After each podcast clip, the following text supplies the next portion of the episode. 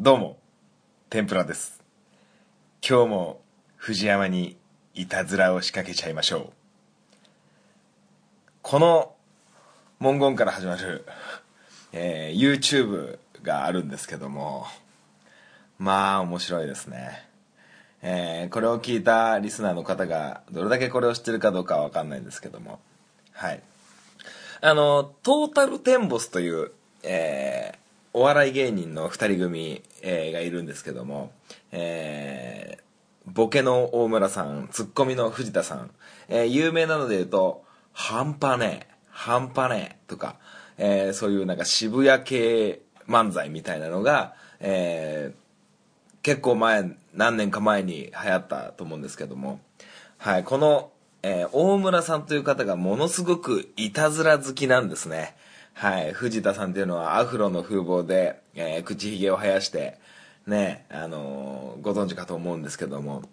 はい、その大村さんを率いるね後輩芸人さんたちと、えー、寿司ボーイズという、えー、YouTuber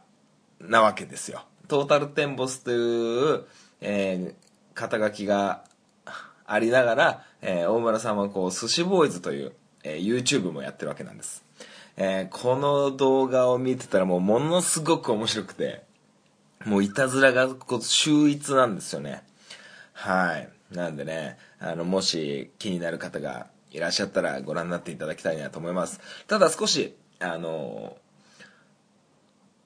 藤田さん、まあ、藤山さんという、えー名前なんですけど藤山さんっていう人が藤田さんっていう人なんですけどのいたずらに、えーよく食べ物を用いることが多いんですね。はい。なんでちょっとあのーなんて言うんでしょうか。えーなんて言うんでしょうか。あのーちょっとねこう食べ物を粗末にしてるように、えー見えることもあるかと思いますがまあまあ少し、えーエンターテインメントだと思って、えーご覧になっていただけたらどうかなと思います。それでは「ハンクララジオ」スタートです。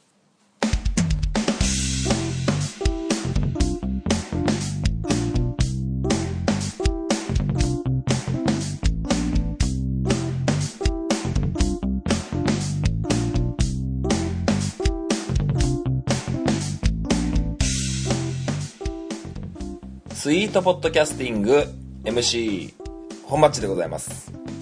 この番組はハンクラッチのように力を入れすぎず入れなすぎずをモットーにお送りする番組でございます。よろしくお願いいたします。えー、この配信が、えー皆様のところに届いてる頃にはきっと、えー世の小中高校生たちは、えー夏休みをもう終わっているんではなかろうかという時期に、えーなってきたと思います、えー新潟県、えー三条市で、えに住んでる、え私本町でございますが、え暑さもなかなかこう落ち着いてきたというか、えー少し前はねこう台風の影響もあって、えー35度以上40度近く、えーなっていた時期もあって、えものすごく猛暑だったんですけど今だいぶ暑さもこう慣れてきたというか穏やかになってきてちょっと雨も降ってきたぐらいにしてあの非常に落ち着いた時期になっております。はい。で、えーこの間テレビを見てたらですねこう夏休みの宿題の話題がありまして、えー僕も小学生の頃は夏休みの宿題、えー全くやっていなかったんですけど、はい、まあよくあるのは僕らで言うとまあなんかこうドリルみたいな計算ドリルとか漢字ドリルとかそういうのをやってたと思うんですけどうん。な僕はね夏休みの宿題の記憶が全くなくて、はい。まあ、夏休みの宿題あと、えーアイディア貯金箱っていうのと、えーふるさと絵画っていうのといろいろあって。アイディア貯金箱っていうのは、まあ、貯金箱です。貯金箱のなんかこうを工作する。ね。えー夏休みの宿題とあとまあふるさと絵画。これも絵ですよね。ふるさと絵画と呼ばれる、まあ、コンクールみたいなのもあるんですけどまあ、夏休み明け、えー、学校にそういう絵絵とか貯金箱を持っていくわけですよ。で、えー、自由研究なるものも、えー、ありますよね。多分これを聞いた方々も、えー、やったことはあるはずだとは思うんですけど、まあ、自由研究これは結構なかなか大変な、えー、作業ですね。こう自由に研究する、うん、非常にこう自由度が高くてあの何したっていいっていうことなんですけど。まあ僕がえー、自由研究で覚えてるのはあの朝顔のね花がいくつ開いて、えー、青色と紫色と、ね、いろんな色がありますけどその一日一日絵日記じゃないですけどその何個開いて何色が何個花が咲いてっていうのを記録したのをやってたりあと毎日来る朝刊の、えー、新聞ですよね。新聞のあの天気図ありますよね。天気図。天気図を1日ずつ切り抜いてあの天気図をパラパラパラってやるだけのパラパラ漫画にしたりとか、えー、そういうことをしてた、えー、記憶があるんですけど。でこの間僕はお家で、えー、夜ご飯を食べながらニュースを見ているとえー、自由研究は今今やもう親子の作業になっているそうですね。このその発表会学校に持っていった時の発表会がもうまあ明らかに子供だけで取り組んだ自由研究じゃないんじゃないかというような、えー、疑問を持つ、えー、親御さんが多くてですねこうもう親子でのもう共同宿題みたいな感じになっているとこもあるそうですはいまあね、こう、どういったもんなのかなって。で、結局、親と子で始めても、どうしてもね、子供だけじゃできないところは親が手伝うっていうような感じになると思うんですけど、まあ僕も手伝ってもらったこともあるんじゃないかなっていうふうに思うんですよね。でも、結局手伝ってもらうぐらいだったと思うんですよね。メインは僕で。メインはやっぱ子供がやってそのちょっと手の届かないところにこう子供のね親がこうちょっと手出すみたいな。そんな感じだと思うんですけど。今やもう全然それが真逆で、えー、まあまあテーマみたいなね自由研究のテーマみたいなのこそ子供が考えてもそれを取り組むのは親でそれのお手伝いをするのは子供みたいなそういう感じになってきてるみたいです。じゃあこれじゃあ果たして自由研究の意味があるんだろうかというのがいろんなねこう教育関係の方々がこうディスカッションしてたんですけど。まあそのなんかね自由研究キットみたいなのもね多分売ってたりとかするしあのネットのねまあメルカリとかヤフオクとかそういうのでもあのもう自由研究が完成したものが売られていたりとかそういう時代になってるみたいなんですけど。まあねこう僕が子供の頃はまあまあそんなものもなかったですしまあそもそも僕夏休みの宿題をやってなかったねかなりアウトローな子供だったんではい。あれなんですけど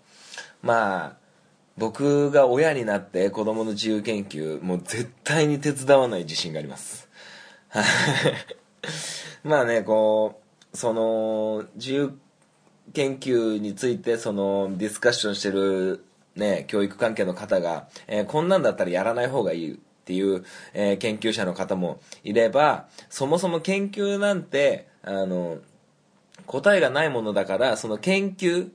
こう一つの物事に対して追求していくその過程が大事なんだっていう人もいたりするんですけどまあ僕はそれを見てまあ僕は手伝わないかなと思ってます。もう親が手出すくらいだったらもう宿題もう忘れて、ね、提出しない方がいいと思ってるんですよね。うん。まあまあなかなかこう難しい問題かなと思いますけど。うん。結構ね、こう、夏休みの宿題、自由研究問題、えー、どういう風に転がっていくかは、まあ、今後、ちょっと注目していこうかなと思っていますよ。はい。まあまあ、えー、そうですね。今自由研究やろうって言ったら何がいいでしょうかね。えー自分家の目の前の道路に1時間おきに何台車が通って何種類の車が、ね、トラック1台軽自動車2台、えー乗用車が3台とかねそういうなんか統計的なのを、えー取るかなとは思いますけど結構簡単だと思うんですよね。時間こそ使いますけど。でも家の中でできそうじゃないですか。あの、まあ、1時間まあ毎日1時間、えー時間を決めて、えー窓の外をね眺めながらねこうなんか正の字でも引いてやってりゃ済むかなと思ってますけど。まあうん。そのやっぱ子供がねやっぱ周りの目もあってそういう自由研究のクオリティの競争みたいな形になっていることがそういう親がメインでやっちゃうっていう原因なんじゃないかなと思いますけども。はい。まあ、えーどういう風な感じになっていくんでしょうかね。僕が子供の頃と今とそして僕が親になって、えー子供が自由研究する頃、えーどういう差が生まれてくるのかっていうのは少し、えー楽しみでもありながら不安な気持ちにもなりますけどもね。はい。いやーもう夏休みも終わりですか、えー甲子園も終わって24時間テレビも終わってもうもう夏も終わりと言っていいでしょうね。はい。なんででしょうね。甲子園が終わるともう夏終わった感。24時間テレビが終わると夏が終わった感、えーすごく感じるのは僕だけでしょうか。はい。まあえー9月もね暑いですからきっと。なのでね残暑厳しい、えー日本ですから、えー皆さんもこう体調崩さないように。で秋になっていくとちょっとずつね気温も変わってって季節の変わり目、えー風邪などひかぬようご自愛いただけたらなと思いますはいそれではメールのコーナーに行きたいと思いますアプローチラジオこの番組は MC のケンとリョウの同級生2人がお送りする雑談ポッドキャスト番組です。皆様の日常にどんどんアプローチしていきたいと思いますので、お便りお願いします。月曜日夜9時配信中。今のところ毎週配信していますので、お時間のある方はぜひお聞きください。アプローチラジオのケント、リョウでした。あなたの心にアプローチ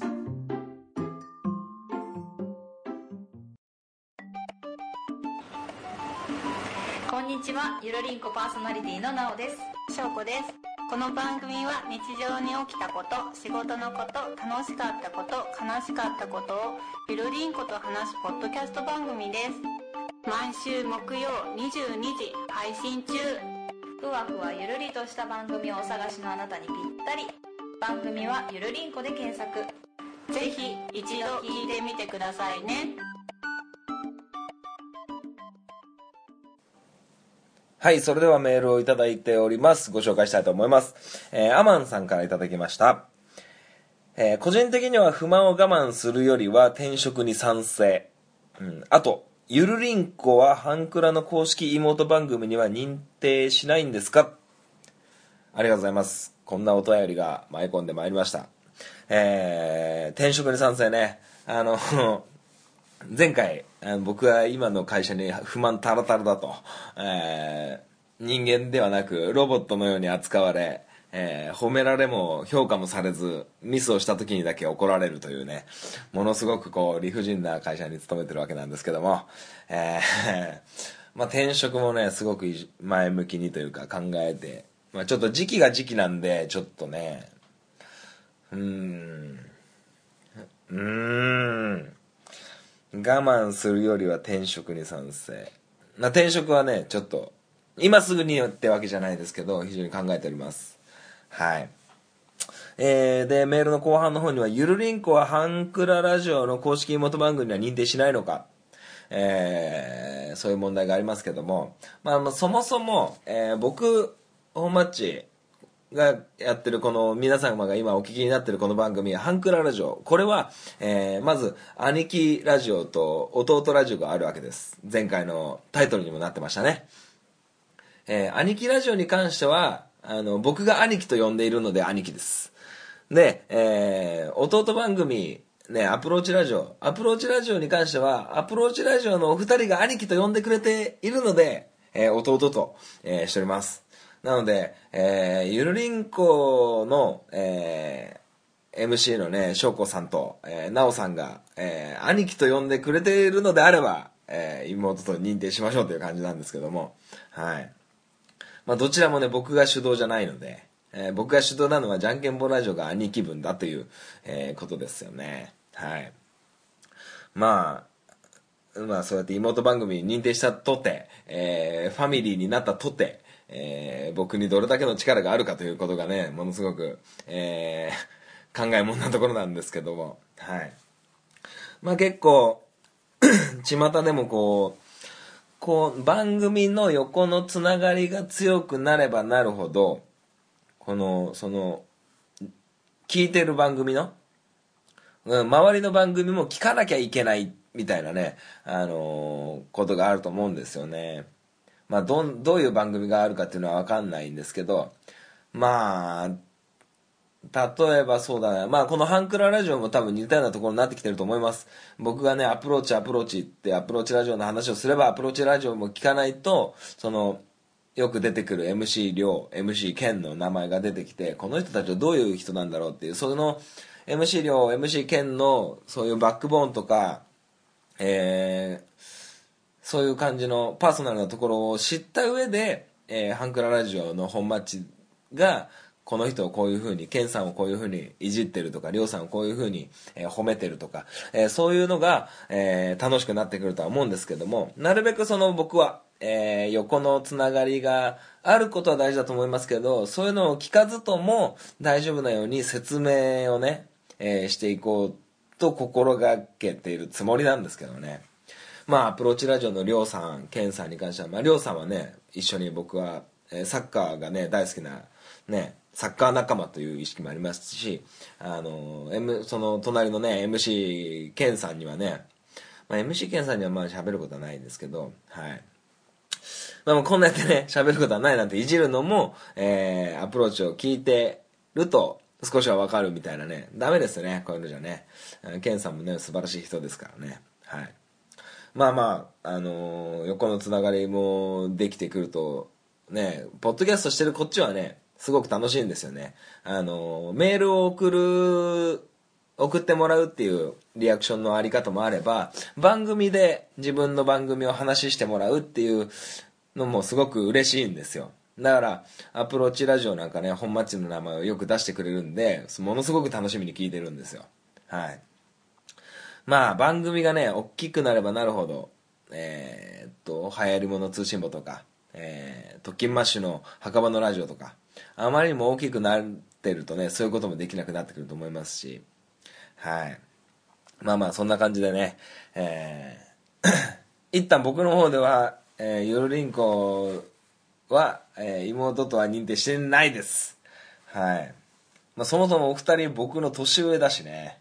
まあまあ、それは関係ねえか。C 君は兄貴ラジオだけど年下だし。まあ関係ないんですけど、えー、認定はしてないです。認定してもいいですかね？ゆるりんこの二人ね。いいでしょうかね。えー、もしよかったら何かリアクションいただけたらなと思います。はい。いや、それではメールをいただいた、えー、アマンさん、ありがとうございました。これでメールのコーナー以上になります。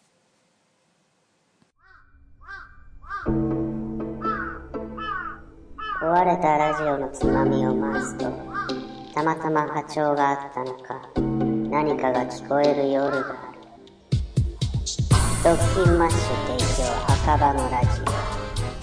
番組は赤羽のラジオで検索心の周波数を合わせてお聞きください。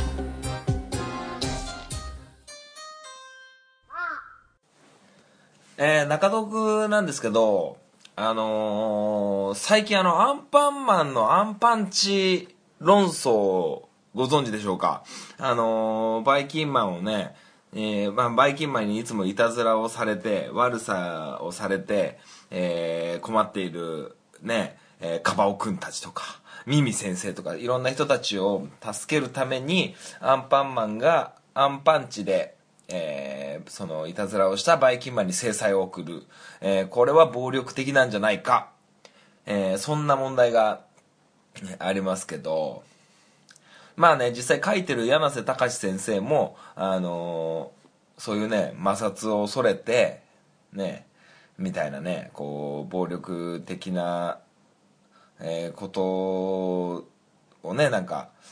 えーそんなことはないでしょうと、えー僕もチャンバラごっこを昔したけど、えー私は殺人なんかしていない。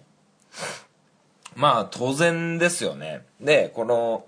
暴力的なのを助長しているみたいな、えーことって世の中にいっぱいあると思うんですよね。えーそれこそじゃあなんだドラマで言ったらね今は「あなたの番です」っていうドラマが人気ですけどあのね、え人殺しをこう人がねどんどん死んでいくドラマなんですけどこう人殺しを助長しているドラマって言われても文句ないと思いますしねえーそれこそじゃあ人形映画なんてねヤクザにヤクザがものすごくかっこよく描かれてるねまあ人気映画に関しては僕はあんまり見たことがないんであんまり強くは言えないんですけどそれもねヤクザが中心の映画とかね作品ですからそういうのを助長してるんじゃないかとか、えーだと思うんですよね。でアンパンマンのアンパンチに関してはまあ確かにねこうパンチっていうのは、えー暴力ですけどじゃあアンキックにしたらいいのかそうじゃないですよね。でもなんかこう別のねこうやり方があるんじゃないかとかなんかアンパンチの描写だけお花畑にするとかねなんかそれがそれはそれでなんかすごい変な感じですけどねえーまあ僕は何が言いたいかっていうとあの結局そのアンパンマンを見る子供たち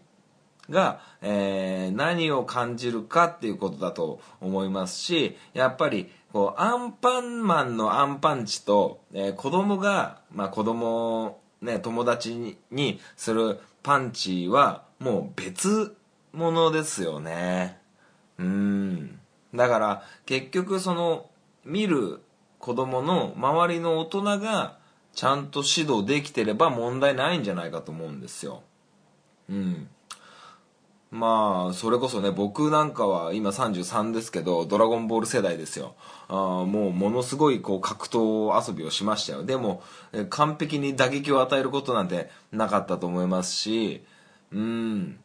あと覚えてるのは僕が小学6年生の頃あの K1 がめちゃくちゃ流行ってて当時。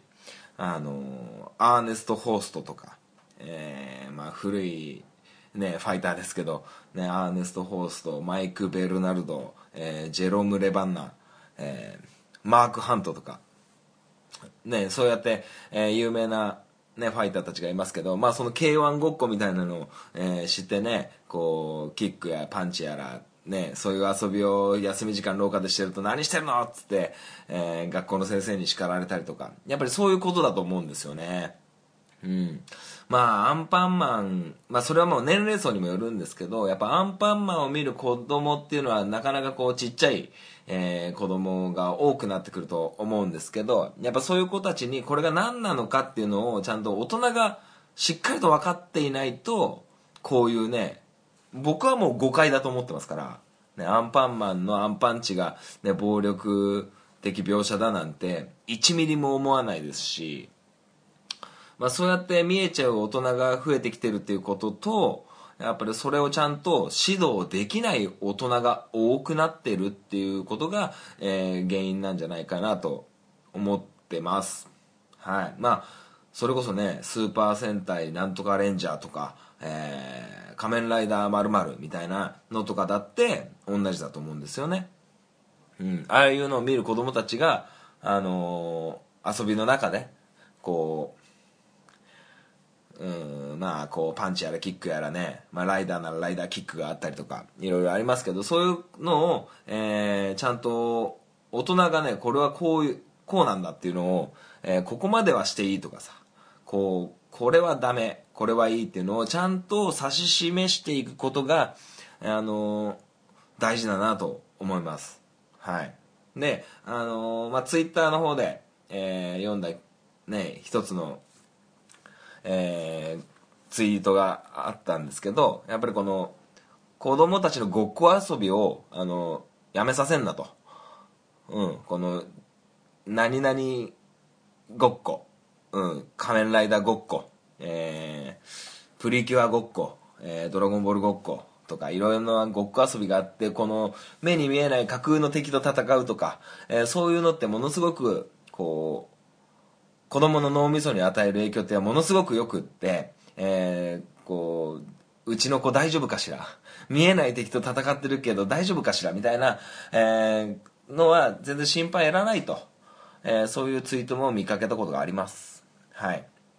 で、えーアンパンマン、ね、僕もちっちゃい頃からお世話になってますし、僕の、えー、姪っ子もアンパンマンが大好きで、アンパンマンのテレビをつければ、ね、さっきまで泣いていた姪っ子が、ね、もうピタッと泣くのをやめて、アンパンマンのテレビに、えーかぶりついてしゃぶりついて見てるような、えー状況ですから。で、あのー古くから聞いてるリスナーの方は、えーわかると思うんですけど、私、本マッチ、えーえーちょっと知り合いのつてでですね、こう、ヒーローショーに出演することが多々ありました。ね、これからも多分、えーあるかとは思いますけど、ね、その中で僕、アンパンマンショーにも出たことがあって、で、えー僕はアンパンマン役だったんですよ。はい。まあ僕175センチあって、あの、アンパンマンのね、こう、洋服を着て、アンパンマンの被り物を被ると、あの、子供、3歳前後の子供からすると、アンパンマンの被り物がものすごくでかいんですよ。当然ですけど。なんで、子供からしたらもう180、190ぐらいある、ただのアンパンマンのお化けみたいなんですけど、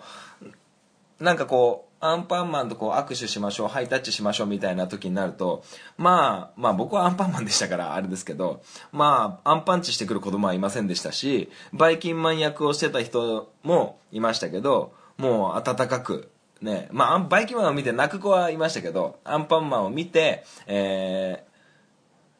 ー、こう抱きついてくる子供がいたり、まあ僕からしたらもう全くそのアンパンマンの被り物の中から、えーものすごく視界が狭くって、えー僕の視覚からこう、突然タックルされるような、えー3歳児にタックルされるような感じで抱きつかれたりとか、あの、ものすごくこう、えーお家の方がこう、子供たちが楽しく、えーそういうアンパンマンショーを見て、ね、アンパンマンに直に触れて、まあ着ぐるみではありますけど、そういうのに触れて、ものすごくこう、ニコニコしている子供たちを、えー眺めているお家の方、ね、携帯で動画を撮ってたり、写真をパシャパシャ撮ってたり、えーものすごくいい、えー光景だなと。僕も、えー結婚して子供ができたら、ね、そういう、えアンパンマンとかね、子供に、が、子供が興味を持つものに全力で、こう、ね、そういう場所だったり、物だったり、ね、そういうのにあの手伝ってあげたいなとは思いますけどもね。はい。僕はもうアンパンチされたことないですから。ねだから、そういうやっぱり大人が、どれだけこう、子供に向き合ってるか。そうやってアンパンマンのアンパンチが暴力的なんじゃないかっていうのは、もうそうやって自分の子供が暴力的な行動をとることを自分の、えー教育のせいじゃなくって、えー周りの媒体のそういうテレビの影響なんじゃないかっていう逃げだと僕は思ってて。はい。だから自分の子にはちゃんと自分がしっかり親がね、伝えるべきだと思いますし、僕なんかはね、もう、もう世代じゃないけど、今の子供たちは近所のおじいちゃんおばあちゃんに叱られるなんてことはないと思いますけど、僕はそういうね、近所のね、同級生のお父さん、えーよく遊ぶ、え神社の横に住んでるじいちゃんとかに、まあ、し、あのまあ、叩かれることこそ、えーなかったですけど、ね、まあ、クソみそに怒られたりしましたよ。はい。だからね、そういう人が減ってきている中、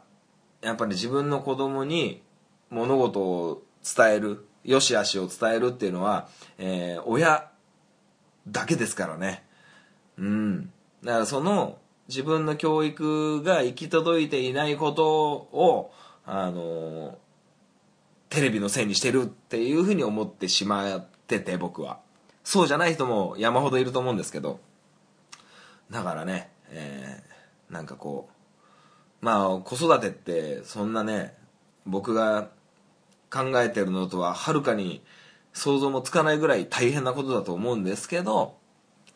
そうやってなんかこう自分の子供自分は親であるっていう、えー自覚がもっともっと良くなるんじゃないかなともっともっと改善していくべきだと思いますし改善した先にはえー曲折、えーあると思いますけどあの子供のためになるんではないかなと非常に強く思いますけどもね、はい、何でもかんでもこうテレビのせいとか、えーメディアのせいとかに、えーするのはすごくこう作り手にしたらね意図とは全然違う捉え方をされてるとね非常に苦しいのかなと思いますけどもね。はい。まあ何が言いたいかっていうと、えーアンパンマンはあのーみんなのヒーローです、え完璧。完璧にみんなのヒーローです。はい。で、えその親がねあの子供を大切にするのは、えー大事ですけどその大切のに仕方それが大事なんじゃないかなと思います。はい。まあ中東区ねこのアンパンマン。うん、僕はまあそさっきも言った通り姪っ子がもろアンパンマン世代なんでだからってねあの僕のその姪っ子の親僕の姉がねそういうことをしてるかっていうとそうじゃないですからね。あのしっかり言う時は言うしあの叩いてますからね、まあ叩くことがいいとか悪いとかじゃなくてしっかりと自分の子に向き合ってる、えーと思いますからね。まあ、僕も今小学生のコーチサッカーのコーチをやってますが、えー自分の子に対する教育に向き合ってないんじゃないかっていう親は山ほどいますけどね。はい。だからねそこをなんとか僕がなんかね一つ前回だったかな。前々回だったかな。紐の靴紐の結び方だったり、えー返事の仕方だったり、えー挨拶の仕方だったりそういうのを伝えるのもやっぱその周りの環境子供の取り巻く環境全ての人があの子供のために行動をとっていけたらもっともっといい、えー子供に育っていい大人になっていくんじゃないかなと思ってそう思ってそう信じて、えー教育的にサッカーを教えている、えー私本町でした。はい。まあなんかアンパンマンなんてそんなつもりで書いてないじゃんだだって絶対。なのにねそんなねもう勝手な言い方されてねあの迷惑だと思うんですよね。柳瀬先生とかはね。まあでもそれでもねこうやり続けてくれると思いますし。はい。アンパンマン論争もう多分収束してると思うんですけどね。まあなんかその親のあり方みたいなのをちょっと僕なりに、えー考えてみたことをお話ししてエンディングに、えー向かいたいと思います。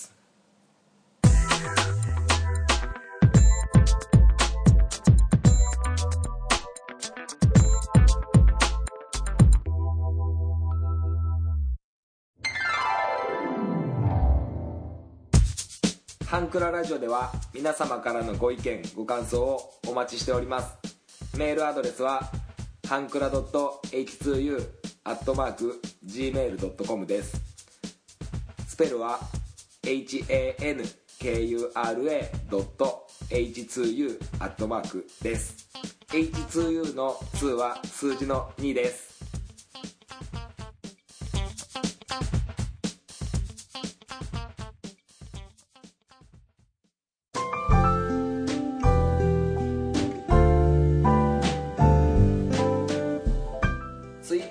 利用の方は DM でもご意見ご感想をお待ちしております。ハンクララジオで検索してみてください。ハッシュタグハンクララジオでのツイートもお待ちしております。ハンクラはひらがな。ラジオはカタカナです。みんなでフォローして盛り上げていきましょう。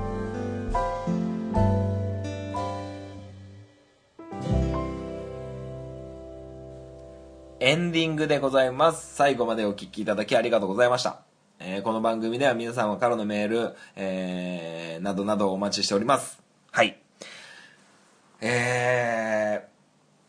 ー、中東区じゃないや、メールでもアマンさんからいただいた通り、転職には賛成みたいなね、僕が、私本マッチが今転職に、えー悩んでいると、えーいうことをお話ししたんですけど、まあまあそれとは関係なくってあの僕そのお仕事とは別にアルバイトをねしてるんですよ。ラーメン屋さんなんですけど。でこのラーメン屋さんっていうのは、えー新潟県を中心に展開してるチェーン店なんですけど、で、10年以上前、僕が19、20歳の頃に、えー、バイトしてました、そのチェーン店の一つに。で、何年か前から、2年前か3年前ぐらいから、えー同じチェーン店の別の店舗で僕はアルバイトを始めました。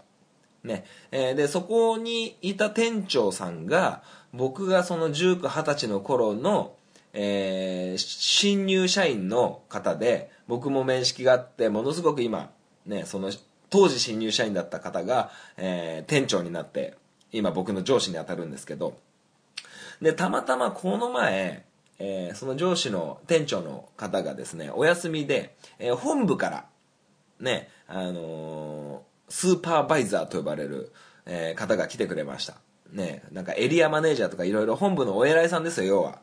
ね、あるんですけど、そのお偉いさんも僕が19、20歳の頃に、えーバイトしてた頃も、その時もお偉いさんで、あのーたまたま本部から来た時にこうお話しする機会をがあったりとかで、えー僕がこの今の店舗にね、その当時の店舗じゃない別の店舗にバイトに、えー新しく入った時にも僕のことを覚えててくれてものすごく嬉しかったのを覚えてるんですけどたまたまこの前その店長がお休みだった時にその、えーマネージャーなんですけどねマネージャーさんが店舗の実店舗の中で、えー営業するっていう、えー一緒に働く機会がありましてであの僕はそのラーメン屋さんの麺を茹でる係なんですよ。麺を茹でて、えースープを入れて麺を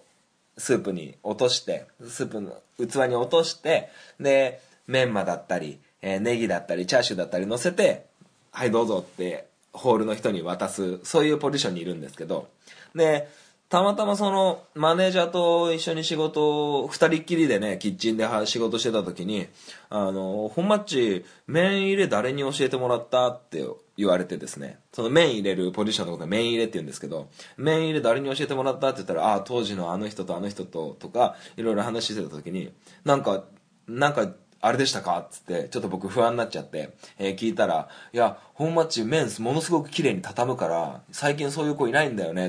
っていうふうに、えーマネージャーに言われてですね。あの麺をこうラーメンに入れてドシャじゃなくってラーメンをこう入れてこうお布団みたいにこう綺麗にパタってこう要はなみなみにこううまくこうラーメンの中に沈めると綺麗に具が盛るんですよ。盛れるんですよ。だからそれを僕結構昔から徹底しててあのそれをものすごく褒めてもらったんですよね。はい。でその普段の仕事で僕上司に褒められることがまずないので、うん、褒められない褒められるようなことをしていないのかもしれませんがあの褒めてくれる上司ではないんですよ、はい。僕が、はい、仕事してる現場っていうのは。でもそのアルバイト先の、あのマネージャーさんはそうやって褒めてくれたんですよね。本町麺入れすごく綺麗だねつって。その麺がね綺麗に畳むよねつって。で僕は何気なくあのそういう作業をそういうやり方をしてたんですけどそれに対してしっかりと評価をしてもらえた。これすげえ嬉しくって僕仕事で褒められたことが 普段なくって、はい、無知ばっかり叩かれてて、え飴なんか一切与えてもらえない中アルバイト先でそうやってね嬉しいこと声かけられてもらった時のものすごく嬉しくってその日夕方から閉店まで僕はバイトだったんですけどもう一日ものすごくいい気分であの作業できましたしラーメン作って作り続けましたし それ以上にその麺入れを褒められた以上その麺入れにはかなり誇りを持ってプライドを持って取り掛かるようになったんじゃないかなって僕は実際そのタイミングで思ってて。あもうこれで僕が変な麺入れの仕方したらあのがっかりさせちゃうなっていうふうに思ったんですよね。これって僕がサッカーを教えてることにもちょっと結びついてくるんじゃないかなってこういうねやっぱ褒められるってやっぱ嬉しいんだなって思いました。ね。だから僕はサッカーを教えてる中でサッカーををの子供たちをいいポイントをねこう褒めてやったりすることで僕が感じた嬉しい気持ちねになるんじゃないかなと思いますしあのーさっき言ったアンパンマン論争じゃないですけど、しっかりといいことはいい、悪いことは悪いってズバッと言ってくれる、えー上の人、まあ子供だったら親ですし、えー社会人で僕みたいなのには仕事場の上司だったり、えーサッカークラブの先輩のコーチだったり、そういう人たちにしっかりと評価してもらうっていうことが、ものすごくこうモチベーションになるなっていうのを感じたエピソードでした。で、えーなおさら僕の勤めてる会社では褒められることがまずないんで、なおさらね、やっぱこの会社って普通じゃねえのかなってちょっとね、えー思った、えー感じがしましたけどもね。はい。あ、まあエンディングトークでこんなね、長々と話してしまって申し訳なかったんですけど、あの、まあとにかく、えー世の中の上司の方、しっかりと部下に、あの、目を配って、えー褒めるなり、えー注意するなり、あのーしてもらえたらいいかなと思います。だから、僕転職した先では、もう必ず、あのものすごく上司になりたいですっていうふうに言おうかなと思ってます。あの人の上に立って、えー人に指導をするっていうことを、あの、仕事でもね、やりていきたいなって思っているわけですよ。はい。まあなんか僕が今ね、自分の会社で思ってるようなことを思わせないような、えー上司に、えーなれるように頑張りたいなと思いますけどもね。僕の今の勤めてる会社で、えーこのまま仕事をし続けて上司になるっていうのは、ちょっと考えにくいかなって思ってて。まあまあ、うんこんな話はまあいいですね。はい、とにかく僕は、えーやっぱり指導とか人の上に立つっていうのが結構好きなのかな性に合ってるのかなってちょっと、えー感じてますけどもね。はい。そんな、えーたった一言褒められて有頂天になっちゃうような、私本町が、えーハンクララジオ、えーおしゃべりしてきました。今日はこの辺でお開きにしたいと思います。またお会いいたしましょう。さようなら。バイバイ。